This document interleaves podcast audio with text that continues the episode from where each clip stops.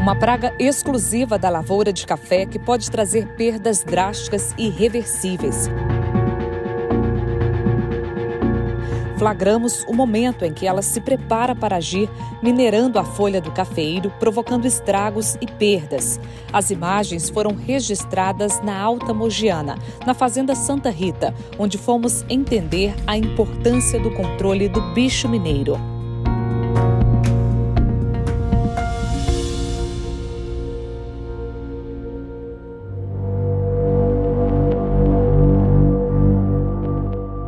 Este ano, o alerta é para o fator climático, que tem impulsionado a infestação da praga.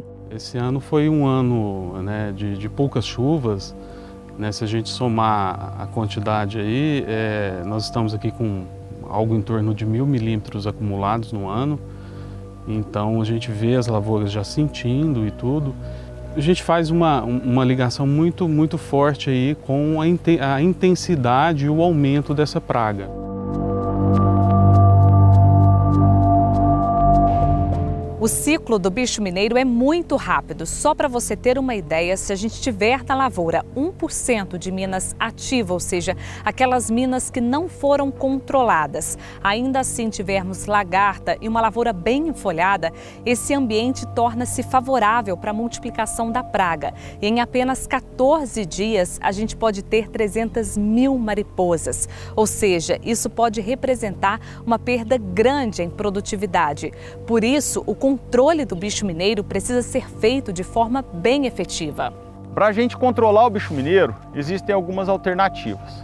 Existe o manejo cultural, que pode ser o manejo mecânico. Se nós observarmos muita pupa ou crisálida sobre as folhas que estão ao solo, nós podemos adotar a técnica da ruação mais a passada de trincha, para moer aquele material e fazer com que novas mariposas não surjam. Mas, se acaso eu observar uma alta infestação, uma sepsia através de inseticidas foliares é muito bem-vinda.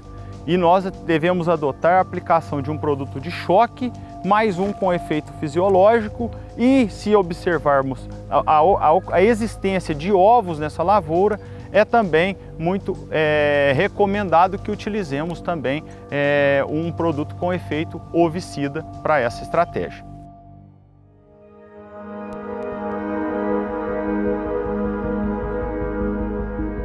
O produtor Leonan lembra que já viveu momentos difíceis com o ataque do bicho mineiro nas lavouras na última safra. Já tive é, perdas aí pronunciadas né, nessa propriedade mesmo é, onde nós estamos aqui. Em 2020, um alto potencial, uma lavoura que tinha vindo de safra zero, ela deve ter perdido aí seus 20 a 30% aí do potencial. E Paulo reforça o comportamento do bicho mineiro. O bicho mineiro é uma praga que tem o seu hábito noturno. A mariposa geralmente vai fazer com as suas posturas ou depositar os ovos sobre as folhas, geralmente nos períodos de temperatura mais amena, mais sombreadas e basicamente nos períodos noturnos ela prefere para fazer suas revoadas. Após isso, ela fez a postura do ovo sobre a folha. Esse ovo, em um curto espaço de tempo, eclode, uma lagarta é gerada e essa lagarta, na verdade, vai fazer parte de uma construção de uma mina sobre a folha do café.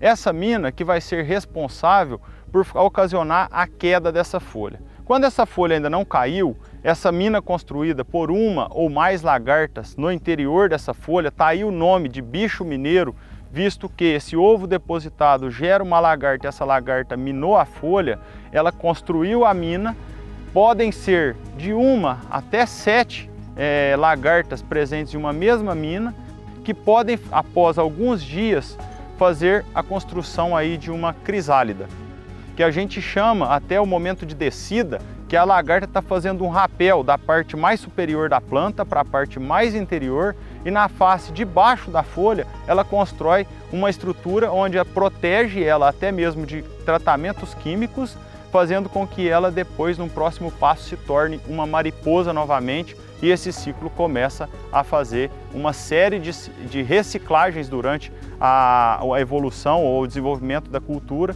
e aí vai fazer com que a gente tenha danos muito graves caso esse ciclo não seja interrompido. No caso aqui da fazenda, o produtor já em alerta prioriza o controle preventivo do bicho mineiro.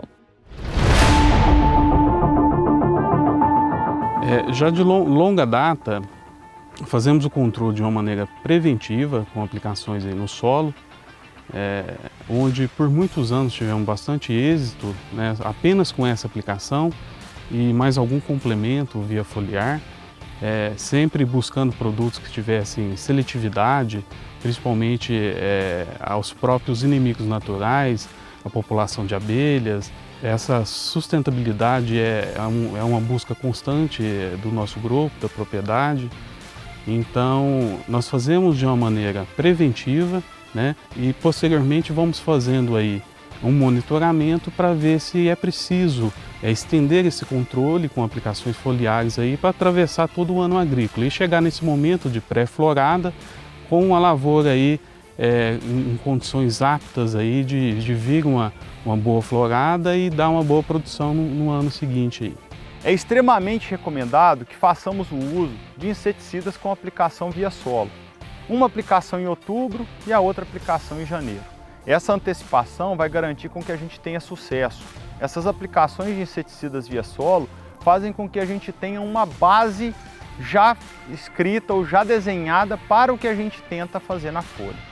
O que a gente tem que depois executar na folha é sempre garantir que as janelas, possíveis janelas de entrada do bicho mineiro dentro dessa evolução, no período evolutivo da lavoura, desde a florada até a colheita, sejam recobertas de forma sempre bastante preventivas, para a gente não deixar com que o bicho mineiro aumente o número de gerações em uma mesma lavoura. E nisso a Singenta tem uma opção muito inteligente, que é o manejo praga zero, onde todas essas é, condições que eu citei aqui, elas são cumpridas de forma bastante inteligente, fazendo com que a gente tenha o controle do bicho mineiro, o manejo anti-resistência, esse validado e oficializado pelo Iraque e, consequentemente, o aumento de produtividade e qualidade do meu café.